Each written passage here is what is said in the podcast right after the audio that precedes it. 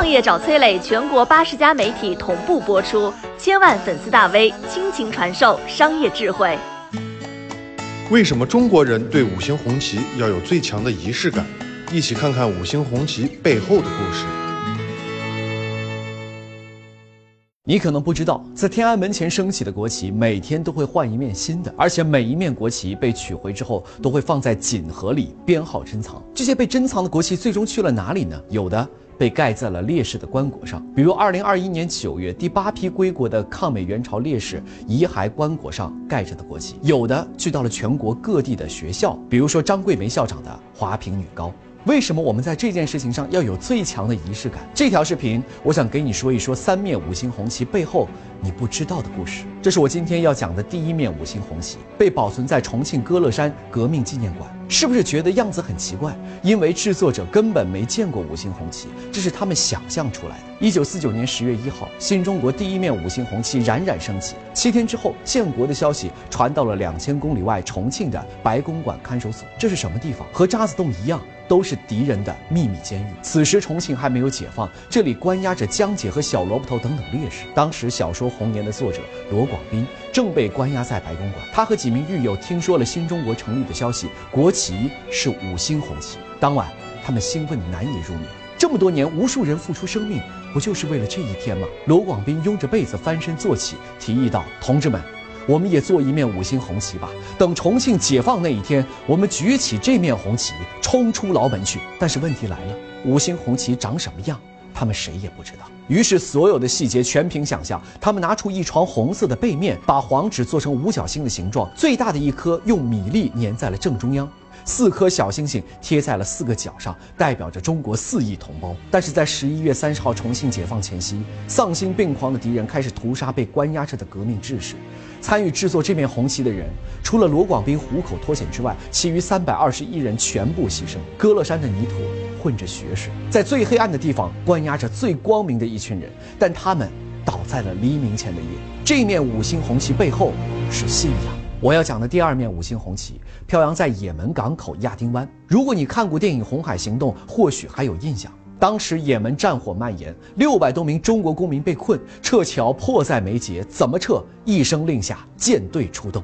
二零一五年三月二十九号的中午，首批撤离的人员拿着红旗，伸长脖子在港口焦急地盼望着。突然，人群开始骚动。只见远处的海平面上出现了一个红点，有人喊：“快看，是五星红旗！”人群顿时沸腾了，所有人都拼命挥舞着手上的红旗。这时候，又有人喊：“船是一艘大船！”话音刚落，旁边就有人激动地说：“不，那是咱们海军的军舰！”军舰撤侨，所有人都震撼了。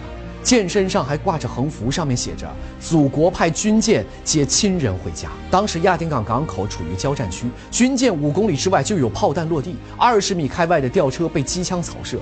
我们的战舰处于一级的战斗部署状态，但是没有人敢向咱们开火，因为军舰上的舰炮、导弹和直升机就是我们的硬实力。一艘军舰能胜过几百句外交谈判斡旋。我们的军舰代表着祖国的决心，在战乱之地，五星红旗就是护身符，中国军舰就是诺亚方舟。撤侨军舰上飘扬的五星红旗背后是担当。我要讲的第三面五星红旗飘扬在外太空。二零零八年，神舟七号载人飞船带着全中国人民的希望飞向了太空。按计划，航天员翟志刚和刘伯明要完成中国人首次太空行走的任务，全世界的目光都聚焦在他们俩的身上。正当他们准备执行出舱任务的时候，意外发生了。第一次拉门，他们使出了全力，舱门。纹丝未动。第二次拉门，舱门被拉出了手掌一样宽的缝隙，但是又迅速吸了回去。这个时候，两个人都已经体力透支。但舱门打不开，意味着什么？意味着神舟七号的核心任务出舱行走失败。停下喘了口气后，刘伯明给翟志刚了一根撬棍，利用杠杆原理艰难地撬开了舱门。没想到意外又一次发生，轨道舱中突然响起了火灾报警声。在太空中，一旦有火花，就有可能发生爆炸，怎么办？按照原定的顺序，翟志刚出舱之后，要先取回舱外一块固定材料的试验模块，然后再展示国旗。但是千钧一发之际，他们决定先展示国旗，哪怕代价是牺牲，为的就是证明中国人来过太空。于是我们看到了在黑色神秘的太空中，中国的航天员挥舞着五星红旗的一幕。这面五星红旗的背后是决心。觉醒年代里有这么一句话。中国人身上有其他民族没有的东西，那就是温良。中国人骨子里的温良，是每个人都做好了时刻为国牺牲的悲壮，是无论如何也要证明我们来过宇宙的决绝，是无论你在哪儿，我也要带你回家的浪漫。有信仰，有担当，有决心，这就是五星红旗的力量。二零二二年来了，你的愿望是什么？我的愿望是国泰民安。你好，我是松南，是崔磊的合伙人。包括抖音、快手、百度、阿里、腾讯等等这些互联网公司，都曾经邀请过我们去分享创业方面的课程。我们把主讲的内容整理成了一套音频的课程，里面包含了如何创业、如何做副业、优质项目的剖析等等，相信对你会有所帮助。下拉手机屏幕，在节目简介里添加我的个人微信，这套课程今天免费送给你，快去领取吧。